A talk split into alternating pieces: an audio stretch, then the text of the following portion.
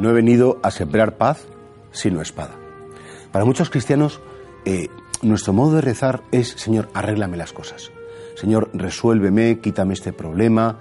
Y a veces Dios quiere que seamos nosotros mismos, ayudados por su gracia, quienes hagamos la gestión de las cosas.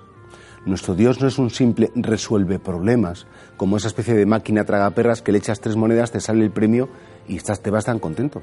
Dios quiere que utilicemos nuestra libertad. Dios quiere que, ejercitemos nuestros actos de confianza. Dios quiere efectivamente que nuestra lucha, ¿eh? apoyada siempre por su gracia, nos haga más grandes.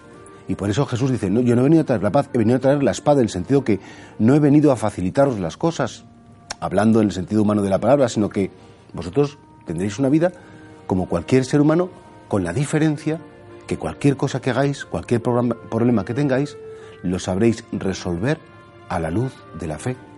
Y por tanto, no, no le pidas al Señor que, que, de algún modo pues que te resuelva, que te quite, sino confía en Él, por supuesto, pero hay una frase, un refrán muy clásico castellano que es a Dios rogando y con el mazo dando, es decir, porque, porque seamos creyentes o no, yo me estoy de brazos cruzados, pues como Dios va a intervenir, fijaos que se puede pecar contra la esperanza de dos modos.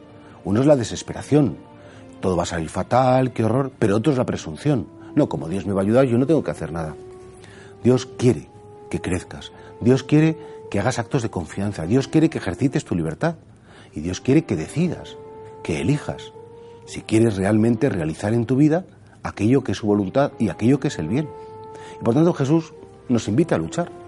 He venido a traer espada, no la paz de la comodidad, sino la espada de la lucha, es decir, enfréntate a tus problemas, no les des la espalda, da la cara a aquellos que, te reclaman pues con cariño, pues aquello que necesitan de ti.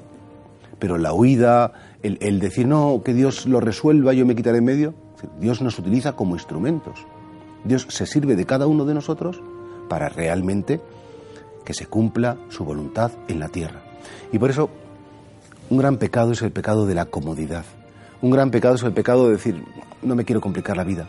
Un gran pecado es el decir, Señor, bueno, como estás tú ahí, lo que salga saldrá.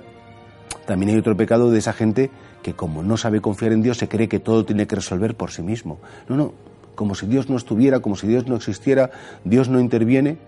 Tenemos que pedir al Espíritu Santo que nos conceda ese equilibrio de saber que hay una parte que depende de mí, que es mínima, pero la tengo que hacer y sobre todo que todo depende de esa voluntad y de esa intervención de Dios.